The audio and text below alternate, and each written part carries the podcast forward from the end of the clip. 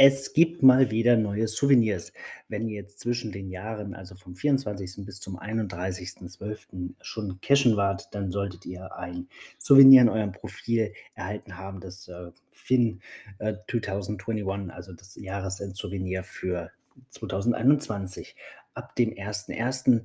gibt es dann ein ähm, Begrüßungssouvenir für das Jahr 2022. Und ab dem 3.1 wird die Reach the Peak Bestenliste zurückgesetzt und dann gibt es zwei neue Souvenirs und zwar für den Berg Aconcagua.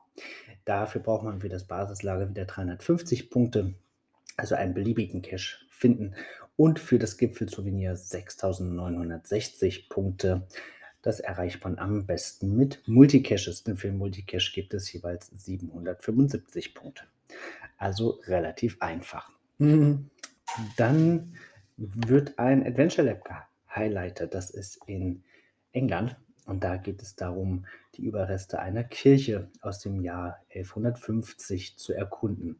Das scheint eine ganz interessante Tour zu sein, auf der man schöne Fotos machen kann, ganz viele Ruinen. Das sieht wirklich spannend aus. Da habe ich direkt Lust drauf. Also ich bin gerade schon am Recherchieren, ob ich da mal eben hin fliege ähm, und mir das anschaue. Das sieht wirklich klasse aus. Kopiere euch alles in die Show Notes und wünsche euch, äh, falls wir uns nicht mehr hören, einen guten Rutsch. Kann sein, dass wir jetzt zwischen den Jahren etwas unregelmäßiger veröffentlichen.